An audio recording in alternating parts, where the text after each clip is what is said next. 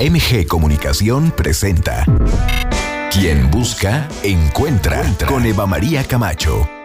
El espacio ideal para escuchar buenas ideas que nos lleven a vivir mejor. Dilemas de pareja y de la soltería. Soluciones tecnológicas para la vida cotidiana. Arte y cultura. Música, literatura. Mundo de los placeres. Experiencias únicas. Te invitamos a que te quedes con nosotros durante la siguiente hora. Descubre la mejor versión de ti. Esto es Quien Busca, Encuentra, Entra con Eva María Camacho. When I find myself in times of trouble, Mother Mary comes to me, speaking words of wisdom. Let it be. And in my hour of darkness, she is standing right in front of me, speaking words of wisdom. Let it be. Let it be.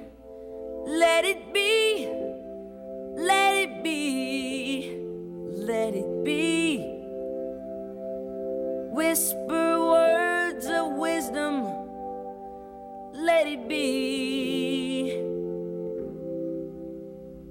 And when the broken-hearted people living in this world agree, there will be an answer.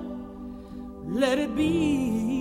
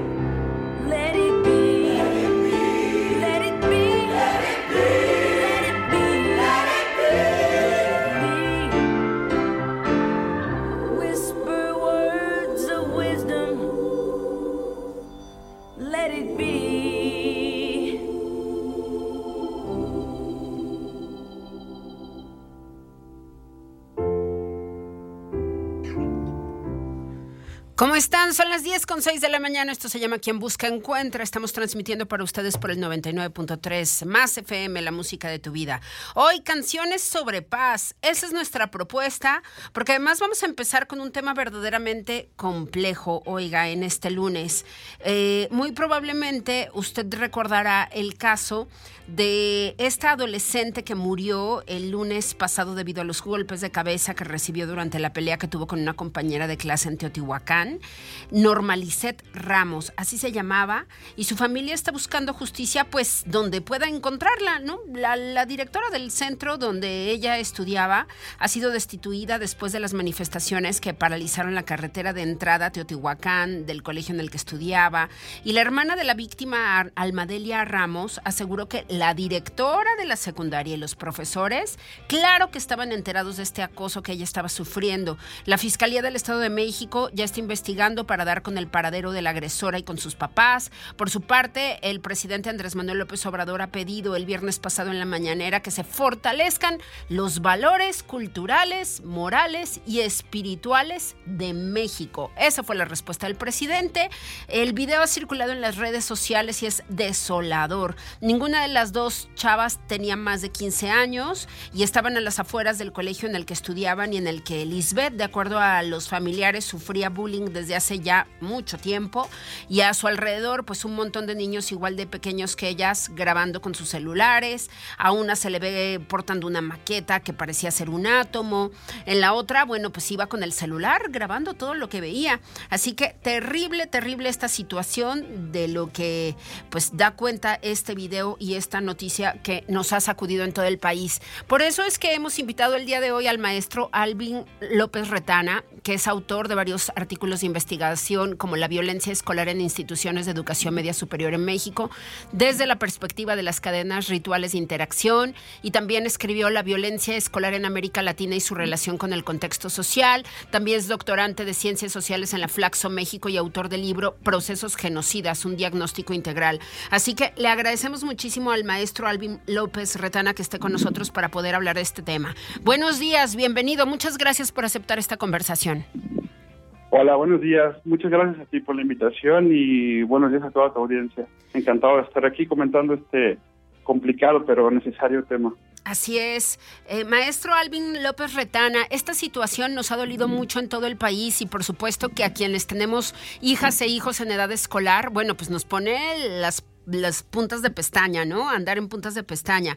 ¿Cómo podemos ir identificando esta problemática en nuestro país? Yo te preguntaría. Y además, ¿qué tan similares estamos en estadísticas?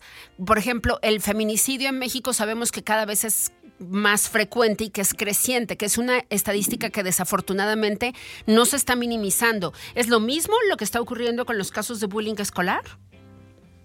Ok, Eva, bueno, lo primero que tenemos que entender o reconocer es que la violencia escolar no es un fenómeno espontáneo, o sea, no es un fenómeno que se presente de la nada, sino que es un proceso que tiene diferentes etapas que se van degenerando conforme no se haga una intervención adecuada. Esta situación implica la presencia de varios, llamémosle, personajes o actores. Hay personajes directos y personajes indirectos. Los personajes directos, pues, son, por supuesto, por una parte, el, el estudiante o la persona que comete la agresión. Otro, pues, es la persona, el estudiante que sufre la agresión. Pero también están los actores secundarios, es decir, aquellos que, como lo mencionabas en tu, en tu comentario, pues están ahí presenciando, están filmando y no hacen nada. Ellos también de alguna manera son partícipes de, este fenómeno, porque pues el hecho de estar ahí de alguna manera alenta al agresor para que continúe con, con, su, con su cadena de violencia. En ese sentido, entonces, para poder identificar estas etapas, pues tenemos que poner mucha, mucha, mucha atención a los cambios. La violencia escolar es un fenómeno que tiene consecuencias emocionales y físicas y estas primeras, las emocionales, pueden detectarse mediante cambios en los hábitos. Si nosotros nos damos cuenta de que nuestros hijos o nuestros conocidos jóvenes están presentando de alguna manera una transformación en su conducta, esa es una señal de alerta. Sobre todo cuando, como te comentaba, las etapas ya están más avanzadas. Al principio tal vez no es tan fácil de identificar, porque puede ser una situación mm, cotidiana de, del intercambio en la escuela.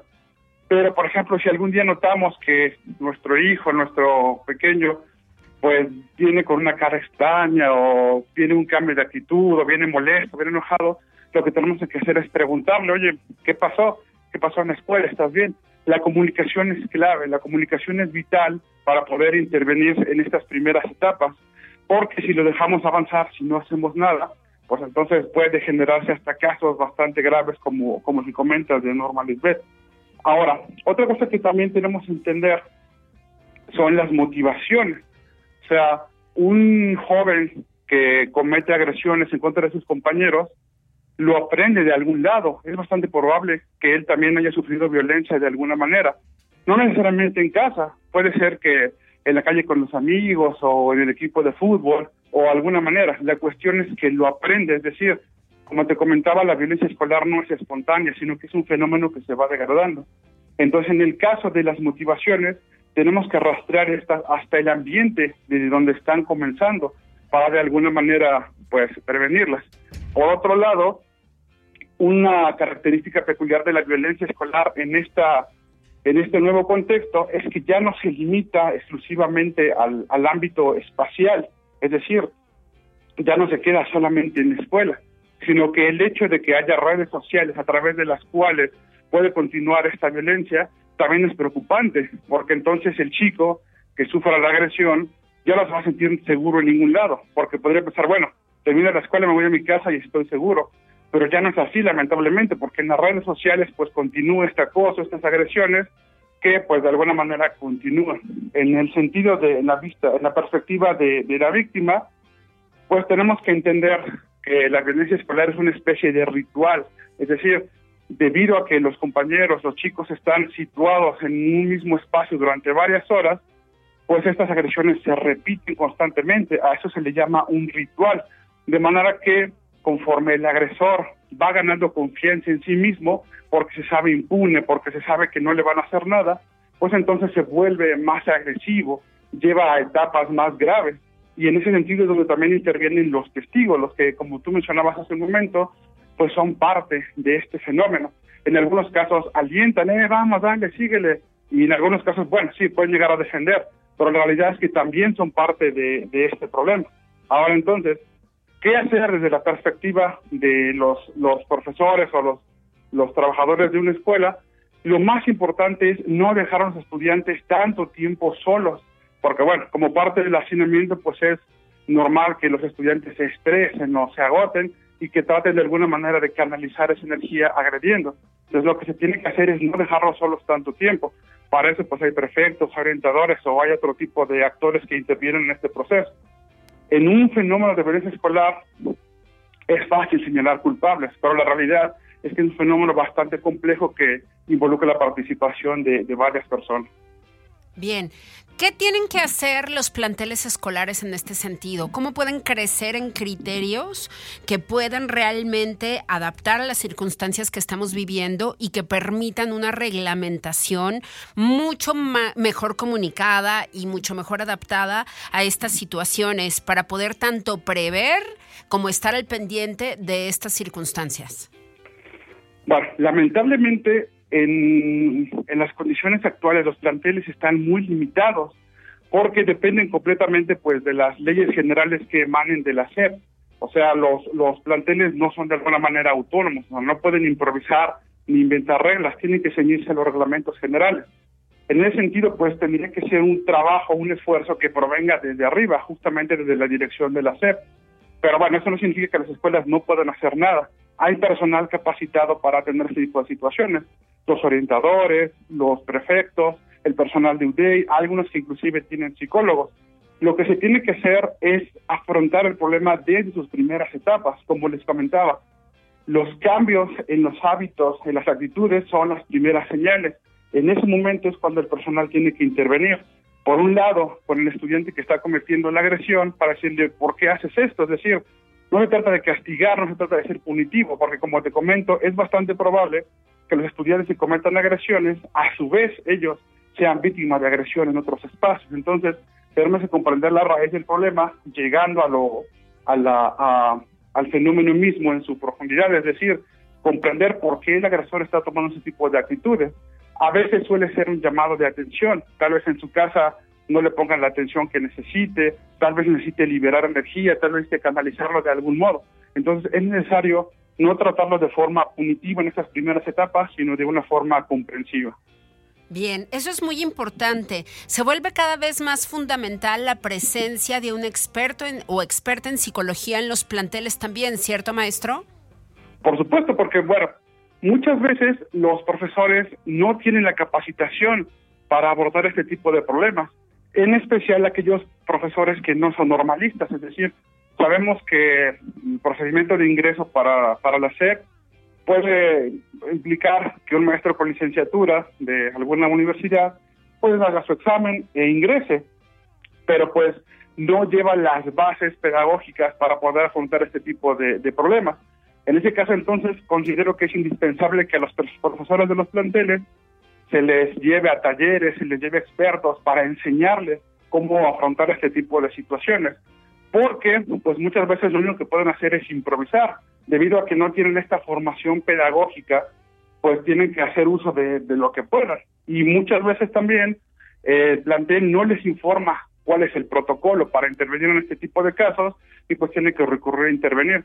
Por eso, repito, considero indispensable que en los planteles, no necesariamente donde hay violencia escolar, en todos, para prevenir, se realicen talleres con expertos que les den algún tipo de estrategia o de ruta, sobre todo para prevenir en el mejor de los casos. Y en el peor de los casos, pues para suprimir el fenómeno cuando ya está ocurriendo. Bien. Por otro lado, nos encontramos con que institucionalmente no ocurren cambios significativos para evitar este tipo de violencias. ¿Qué le toca a la SEP en este caso? ¿Qué tiene que aprender la SEP de esta dolorosa circunstancia? Pues como te comentaba hace un momento, la SEP tiene que establecer protocolos de intervención adecuados, es decir, mm, tiene que haber una estrategia reglamentaria para Sí. que los profesores y las autoridades tengan justamente algún tipo de autoridad para, Sí. para intervenir, porque muchas veces pues los, los planteles quieren tomar medidas y los papás pues se oponen o no creen que sus hijos estén cometiendo actos de agresión Claro. y entonces no pueden hacer nada. Pero si la SEP tuviese un- una reglamentación formal, oficial, que se aplicara a todas las escuelas, entonces las autoridades de cada plantel pues podrían de alguna manera em, ampararse con ese reglamento para establecer sus medidas disciplinarias. Claro, claro. Por otro lado, ¿qué nos encontramos en otros países de América Latina, maestro Alvin López Retana? ¿Están en situaciones similares a la de México? Ok, hay una relación que no necesariamente implica que sea causalidad, o sea, simplemente podemos decir que están correlacionados, pero entre la violencia social y la violencia escolar. Es decir, en aquellos países que tienen mayores índices de violencia escolar, medida, por ejemplo, en la tasa de homicidios, en la de criminalidad, se observa que también hay violencia escolar. En el caso de México, por ejemplo, entidades como Tamaulipas o Guerrero, que son aquellas que tienen mayores índices de criminalidad y de violencia social, también son las que tienen mayores índices de violencia escolar. Al contrario, entidades como Yucatán, que es una que de las que tiene menores índices de violencia social, pues también tiene menor violencia escolar. En el caso de América Latina, hay regiones de países como El Salvador, como Honduras, como República Dominicana, que tienen índices nacionales de violencia muy altos y por consiguiente, pues también tienen índices de violencia escolar bastante altos. Lo que tenemos que hacer en ese sentido, pues es justamente trabajar a nivel macro, trabajar a nivel sociedad, para que al disminuir la violencia social, pues en consecuencia se disminuya también la violencia escolar. En países que tienen muy poca violencia social, como Uruguay o como Costa Rica, pues observamos también poca violencia escolar. Entonces, se puede decir que hay una correlación entre la violencia general de una sociedad y la violencia que hay en sus escuelas. De alguna manera se podría decir que las escuelas son un reflejo de su sociedad. Una sociedad violenta pues tendrá también escuelas violentas. Así es. Y por el otro lado nos encontramos con que en casa, tú lo decías hace unos instantes, de repente tenemos este descrimiento respecto a la propia violencia con nuestros hijos e hijas puedan e- ejercer en los planteles escolares. ¿Cómo lo tenemos que trabajar en nuestro propio núcleo? Bueno, lo más importante es reconocer que se tiene un problema. Entiendo que para muchas mamás y papás pues es difícil aceptar que sus hijos puedan ser problemáticos, pero para eso es que la escuela pues tiene que mostrarles evidencia, o sea, tiene que hacerlos comprender de que efectivamente existe una situación que se debe de atender. Incluso como parte de la estrategia de intervención, se puede invitar a los papás a que tomen el trabajo con los orientadores o con los psicólogos para que ese trabajo sea conjunto. Porque muchas veces pues se trabaja con los chicos en la escuela, pero al momento de llegar a casa lo que se aprende no se fomenta por los padres o por el contrario, se, de alguna manera se desaprende porque los padres son malos ejemplos. En ese sentido entonces pues sería correcto que los padres estuvieran en comunicación estrecha con, con los trabajadores de la escuela dedicados a afrontar esta problemática. Pero aquí viene otra situación. Lamentablemente, sobre todo en las zonas más marginales del país, pues muchos hogares están fracturados, muchos hogares están rotos. Hay una figura paterna ausente, a veces quizá sea la, la abuela o algún otro familiar quien, quien atienda a los chicos, y entonces pues no se puede dar el lujo de asistir a la escuela para preguntar cómo va su hijo, y ahí entonces sería más importante la intervención de, de- del orientador o del trabajador social, haciendo visitas a casa o de alguna manera expandiendo su labor para abarcar a los papás. Es decir, mientras más contacto se tenga con el problema, es más fácil poder solucionarlo. Y para eso pues hay que conocer al problema. Claro. Maestro, pues te agradecemos enormemente que hayas estado con nosotros para revisar este tema tan doloroso y tan preocupante y en el que sin duda no vemos que haya dinámicas efectivas para poder corregir el rumbo que lleva la violencia escolar en nuestro país y en donde me parece que necesitamos el compromiso de absolutamente todos, autoridades de los tres niveles, evidentemente también por parte de los padres de familia y de quienes dirigen las instituciones, porque esto yo creo que es un llamado verdaderamente importante, un llamado que tendríamos que estar tomando ya en serio y aplicándolo ¿no? a través de criterios y a través de un sinnúmero de factores que permitieran que nosotros pensásemos en que la situación va a tener una vuelta de campana. Pero si no tomamos cartas en el asunto, sin duda esto va a seguir así y muy probablemente se esté repitiendo.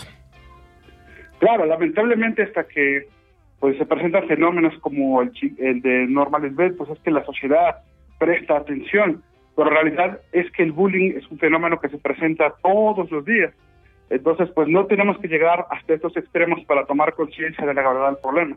Tenemos que trabajar todos los días y como bien lo mencionas, es una labor de todos, desde las autoridades hasta los papás en casa, todos tenemos que trabajar, todos podemos poner nuestro granito de arena.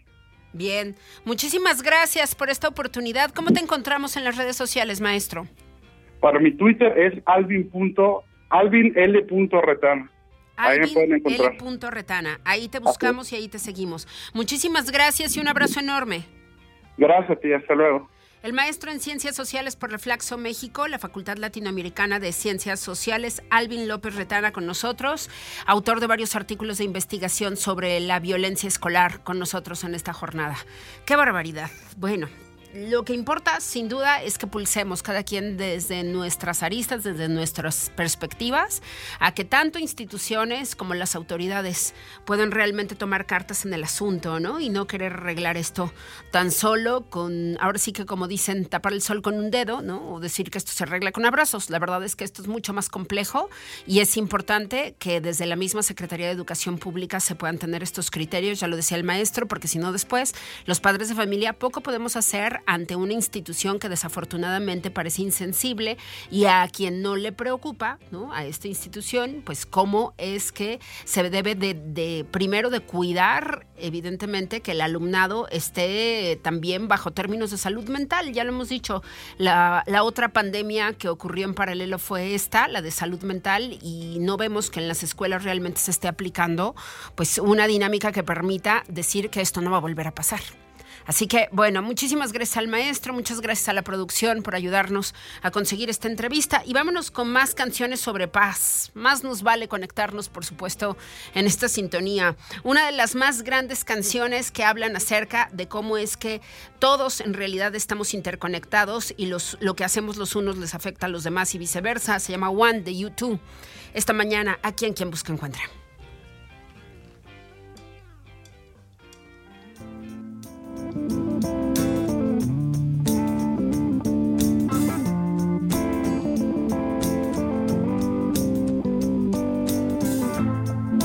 are getting better?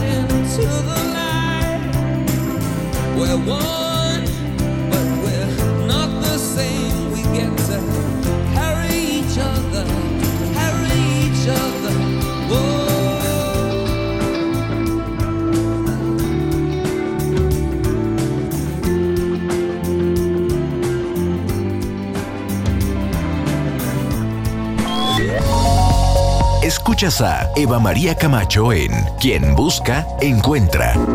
Regresamos.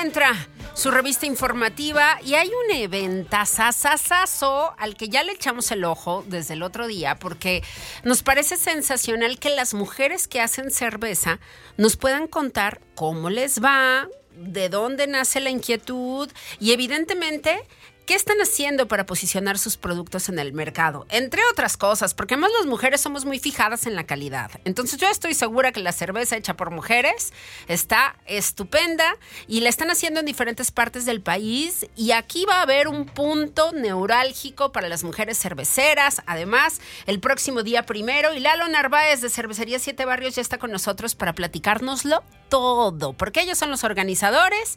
Ustedes están haciendo todo para que lleguen las mujeres y hagan de las suyas. Sensacional. Bienvenido, querido Lalo. Hola, Eva María, ¿cómo estás? Muy contenta de estar aquí contigo. No, hombre, yo Muy igual. En, en otra invitación más para platicar contigo y todo. Cuéntamelo todo. ¿De dónde sale esta idea de las mujeres cerveceras? Claro, Eva María. Bueno, esta iniciativa nace hace tres años. Sí. eh, con el objetivo principal de visibilizar y enaltecer la labor que las mujeres están haciendo en la industria cervecera. Y eh, de esa forma dar a conocer o, o- o presumir que la industria cervecera está marcando la pauta en este tema, en este tema de inclusión. Sí. Es una de las industrias eh, donde más eh, en los puestos clave, en producción, en cualquier parte de la cadena de valor están siendo ocupados por mujeres. Y las mismas mujeres están generando eh, o están marcando la pauta y están generando tendencia en las mismas eh, cosas que se están haciendo en la industria. Desde hacer eh, nuevos estilos, de experimentar con cervezas, de hacer campañas increíbles. Y me parece, o nos pareció muy importante, eh, dado en el marco del mes de la mujer, en el 8M, hace tres años, en hacer un evento en donde pudiéramos tener ese objetivo, visibilizando y trayendo a chicas productoras o chicas que están en la cadena de valor para mostrar o que ellas mostraran lo que están haciendo en la industria. Sí. Y entonces, este va a ser entonces el tercer evento o el segundo evento El de tercer mujeres? evento. Ya el tercero de Así mujeres es. cerveceras. Es correcto. Y eh, lo llevamos a un nivel, lo crecimos de tal forma que la sede para, este, para esta edición va a ser el Museo Laberinto de, de las Ciencias y las Artes. Bien, sensacional. Entonces, ¿qué va a haber? Va a ser toda una jornada, además, que va a empezar desde temprano y va a acabar muy tarde. Es correcto, es una jornada de todo el día, empieza a las 12 y termina a las 11. ¿Qué vamos a ver o qué vamos a encontrar en Mujeres Cerveceras en esta edición en el museo? Bueno, al ser el museo que tiene obviamente un- una, una línea de comunicación más enfocada a la ciencia y la tecnología y a las artes, evidentemente, este año las productoras invitadas son cuatro chicas que están en lo más top de la Sí. industria, desde su especialización, desde su preparación. Son chicas que estudiaron ingeniería en alimentos, eh, maestría en, en ciencias de bioprocesos. Incluso hay una que estudió cervezas, producción de cerveza en Chicago. Qué maravilla. Y entonces están en lo más top, dirigiendo cervecerías muy, muy importantes a nivel nacional. Micro, bueno, no microcervecerías, sino cervecerías independientes Sí. desde la parte de producción. Y Sí, están sí. marcando ahorita la pauta durísimo. Y ellas cuatro, una aquí es de San Luis Potosí. Sí, sí. Y de hecho una de ellas es gerente general de un ron, de un ron muy famoso, huasteco. Ajá. Y ella ahorita es la gerente general y entonces pues y bueno. está haciendo cerveza. y está haciendo cerveza. Ella estuvo antes en una cervecería como gerente de calidad. Sí. Y pues bueno, ellas cuatro van a estar haciendo unas charlas divulgativas acerca de, de- de lo que ellas hacen en la industria. De producción, de calidad, de fermentación. Todos estos temas que mencionábamos justamente van a estar siendo abordados por ellas Por para ellas. que entendamos todavía más de cómo se hace la cerveza en, en esta factura independiente, vaya. Es ¿no? correcto. Que es como ellas están trabajando. Es correcto, como cervecerías independientes, pero ya con, con un nivel de producción bastante importante y con un nivel eh, también de, de- ejecutar en equipos también grandes de producción y entonces pues bueno, ellas ahorita están súper, súper top y pues van a estar aquí haciendo charlas divulgativas desde, sus, desde su expertise. Y en paralelo a eso, además, eh, vamos a recibir eh, la visita también de otras chicas que están también en la, en, la, en la industria, no precisamente o no necesariamente en la producción, pero forman parte de un proyecto de que es de un, de un colectivo que se llama Impetuosa, que está formado por casi 200 chicas cerveceras. Sí. Y eh, Impetuosa es un proyecto bien padre porque es un proyecto nómada, nómada. Van mudando de cervecería invitada Sí. y hacen una cerveza colaborativa entre todas estas chicas que pertenecen. Oye, qué bien. Y eh, la cerveza eh, se vende y tiene eh, un fin este, de apoyo. Eh, y entonces, bueno, vienen cuatro invitadas de Impetuosa y además viene también la presidenta de la Asociación de Cerveceros de México, Acermex, se llama Cristina Barba. Es, un- es una chica que también está moviendo los hilos durísimo de toda la industria. Y entre ellas nueve vamos a tener una mesa de diálogo en donde se van a, tra- a tratar temas, obviamente, pues de inclusión en la industria. Bien, ¿Ah? bien. Y en paralelo, digo, todo esto no termina y también tenemos actividades culturales y artísticas. Va a haber cuatro performances de cuatro artistas, también mujeres locales, talentosísimas. eh, van a estar presentando su música. También va a haber un performance de un mural, de un mural eh, que lo van a hacer en vivo, cuatro muralistas también. Eh, Janine Garcín, María Carlock, eh, Perli y este, por ahí no me acuerdo del otro nombre. Pero bueno, las tres Sí. la están rompiendo durísimo Sí, como claro. muralistas, Es- como artistas urbanas. como artistas urbanas Sí, y van a hacer y van a hacer un, un mural en vivo eh, se llama creadoras y eh, ese mural pues representa los diversos ejes de creación desarrollo y trabajo de cualquier índole pues donde la mujer la también la está rompiendo durísimo Bien, bien. Y en la música, ya lo acabas de mencionar, pero entre otras cosas va a estar Annie Bra- Batres, que trae esta onda del vibráfono padrísima. Va a estar Annie Batres. Que ya, estaba, ya ha estado acá en San Luis Potosí en varios escenarios. Exactamente. Pero que verla en vivo es una gozada. Y Sí. cierra en la música nuestra querida Karina Collis. Karina Collis Con también. su proyecto personal. Evidentemente es la baterista de México. Yo creo que no hay otra baterista como tan brillante No, y con tan una de avanzada, preparación. con esa preparación como Karina Collis. Y qué maravilla que la tengamos aquí en San Luis Potosí. Además, DJs mujeres. también DJs mujeres todo el evento. amenizando el evento y dos grupos más Eh, hay unas chicas rockeras buenísimas se llaman Noricats ellas también van a estar tocando y una chica que es compositora y cantautora también muy talentosa ella va eh, su música va un poquito más enfocada como al folk rock se llama Naomi Tulpe y ellas cuatro además de las chicas DJs van a estar amenizando pues toda la tarde Muy bien, pues toda una jornada dedicada a entender cómo las mujeres están haciendo cerveza hoy día en México y por supuesto sazonada con toda esta influencia artística, tanto en la música como en los murales y además va a haber exposición de video y dinámicas para que podamos llevar a nuestras hijas e hijos a este evento para que usted no diga, ay, ¿cómo de cerveza entonces las niñas y los niños no van? No, al contrario, lléveles porque va a haber justamente talleres para ellas y ellos, para que en lo que usted está escuchando una de las cerveceras, allá están los niños y las niñas también divirtiéndose en su onda en el laberinto. Sí, por supuesto. De hecho, al final, pues, la jornada es, eh, es una jornada con perspectiva, con un sentido de género. Y estos talleres para los niños, la ludoteca es un servicio que, este, que está incluida dentro de la cuota de recuperación. Que más está de verdad irrisoria, 65 pesos el 65 boleto. pesos es el-. Nada más, 65 pesos el boleto. ¿no? Es un- Fantástico. Es una cuota de recuperación. Claro. eh, en apoyo también al museo que nos abrió las puertas y que nos está eh, apoyando durísimo con este evento. Bueno, entonces dentro de la cuota de recuperación ya incluye el servicio de ludoteca y entre el servicio de ludoteca hay unos talleres que también vamos a dar para los niños con sentido de género. Al final, pues todo, eh, sí digamos que el, el- el tema central pues es la mujer en la industria cervecera. Pero de alguna forma esto buscamos que sea un punto de encuentro, como te decía, entre los diversos ejes de creación y desarrollo.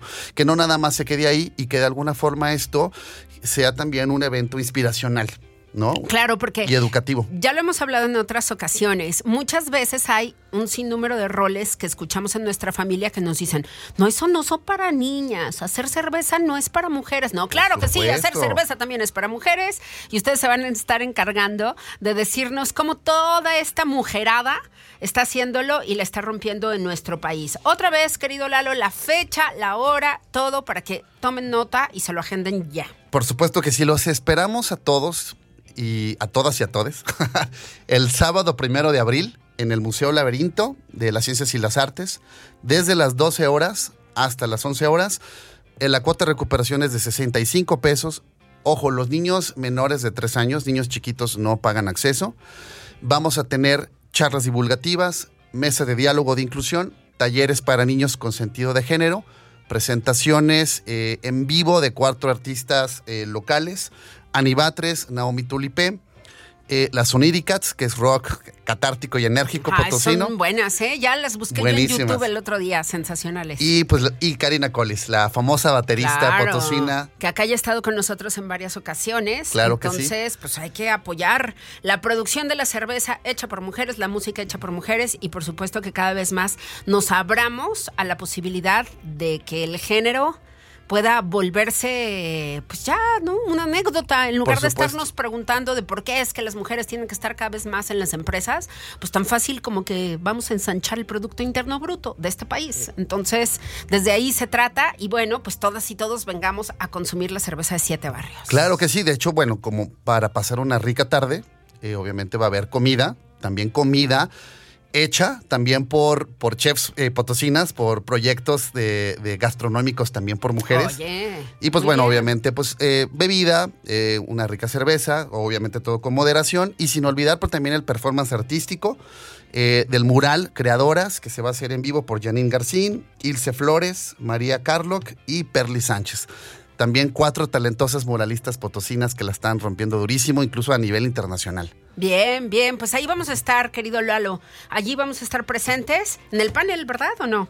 No, no, no, yo voy a estar ahí tras bambalinas. No, no, no, pero, pero yo ahí voy a estar. Ah, por supuesto, panel, claro, ¿no? ahí vamos sí. a estar moderando el panel de las mujeres Por cerveceras. supuesto, por supuesto. Entonces, venga y, y sea parte de esta comunidad artística y de producción de cerveza. Ahora sí que la ciencia, la tecnología y las artes reunidos también a través de este evento de las mujeres cerveceras. Sensacional, querido Lalo. Muchísimas gracias por esta invitación. No, gracias Allí a ti, estaremos, no nos la perderemos de ninguna de las maneras, porque las mujeres vamos con todo, ¿no? Y ahora sí que haciendo estos nuevos espacios y haciendo estos nuevos proyectos que sin duda también son pertinentes y muy interesantes. Muchas Claro. felicidades a ustedes por hacer No, esto. gracias, además. María. Para Tercer nosotros- año consecutivo. Tercer año consecutivo. eh, y para nosotros es bien importante que esto tenga una repercusión de tal forma que sea algo inspiracional para todas las chicas que a lo mejor están estudiando eh, química o algo relacionado y que probablemente pensaban que esto era algo muy ajeno a ellas y por supuesto que no. claro. Que esto sea algo inspiracional, que deje una huella y que al final pues sea un punto de encuentro. Así es. Muchísimas gracias, Lalo, querido, por la visita. Gracias, Fa María. Seguimos en los encuentros. Gracias, gracias a ti, gracias a todo el equipo de 7B. Nosotros hacemos una pausa, no sin antes ir con Benny King, con Stand By Me, canciones para la paz el día de hoy, porque confiamos en que podemos hacer un mejor planeta. Ya regresamos a esto, es quien busca encuentra.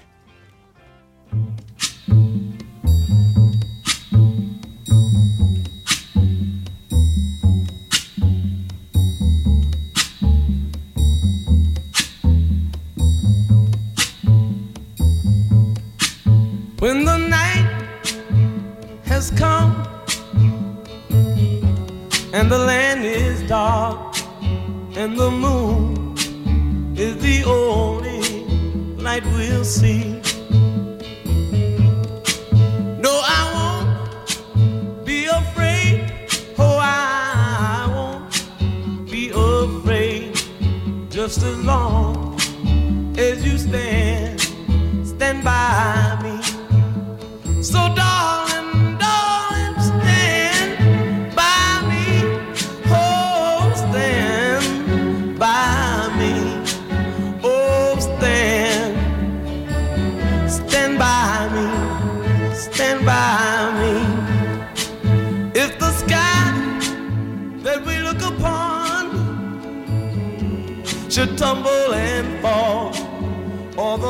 should crumble to the sea.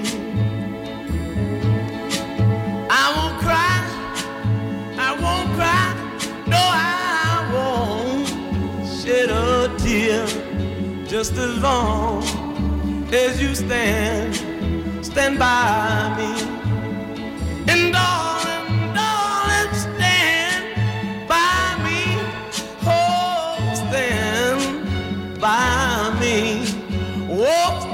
Now.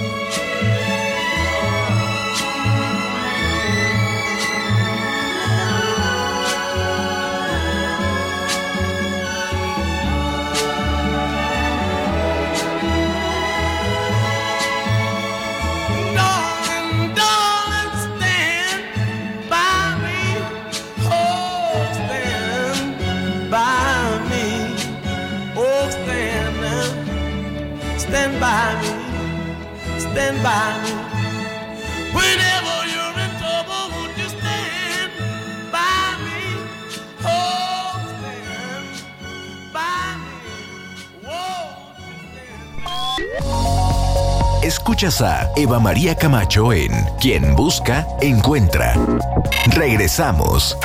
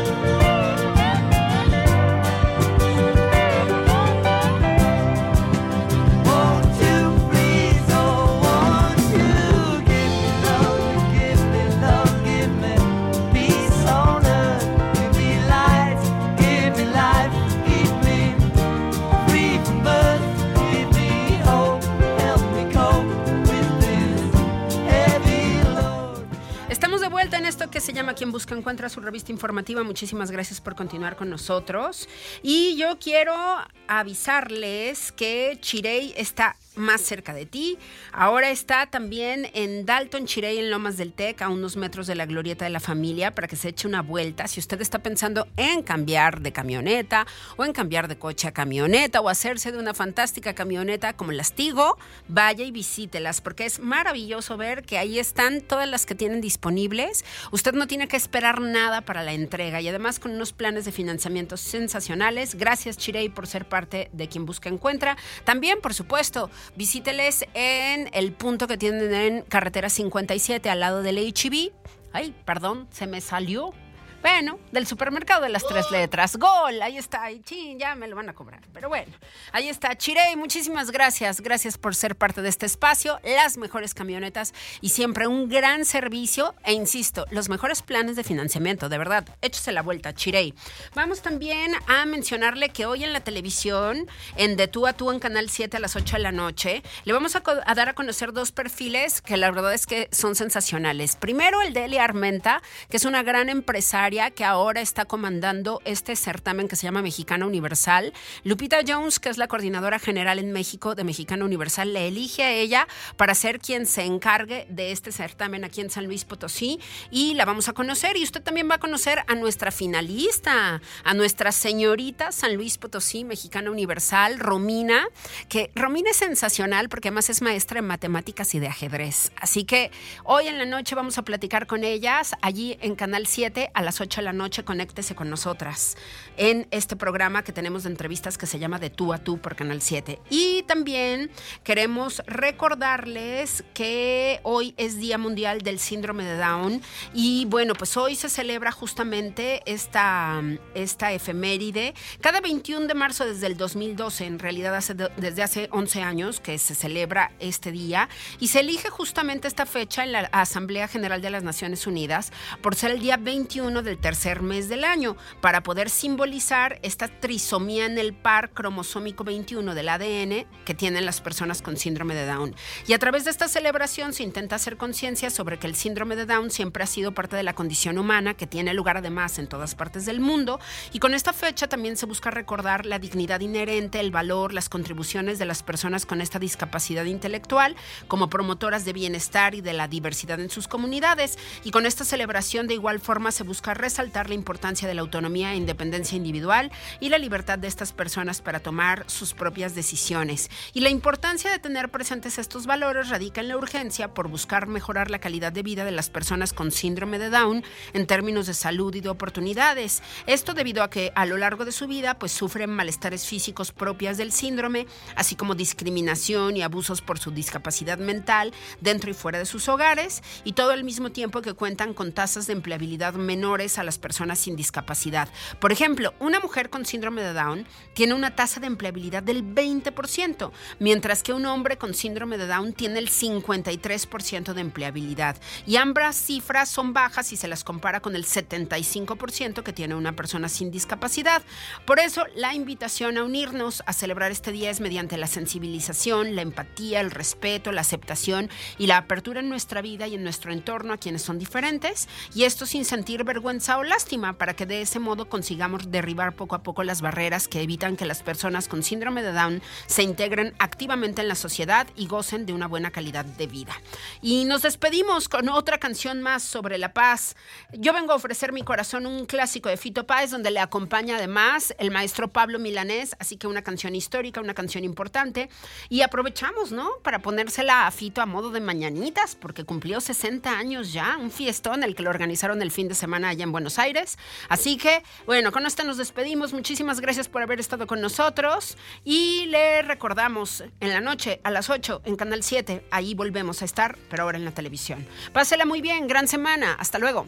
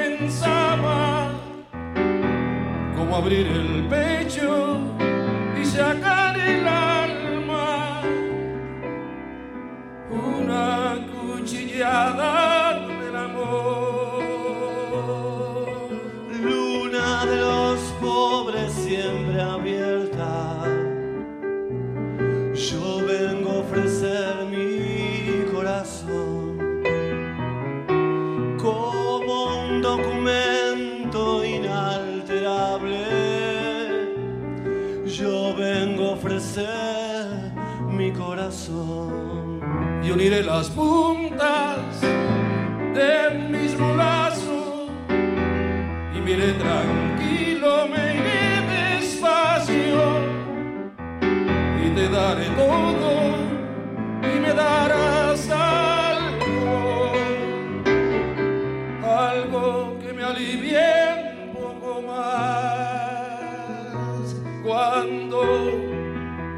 no haya nadie cerca o lejos.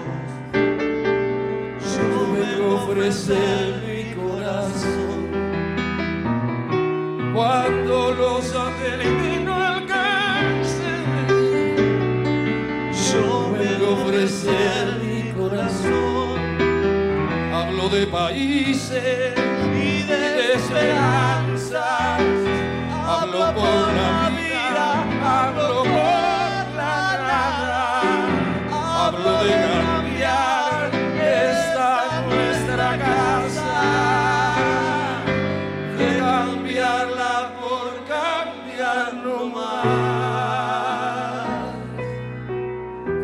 ¿Quién dijo que todo está perdido? Yo vengo a ofrecer mi corazón.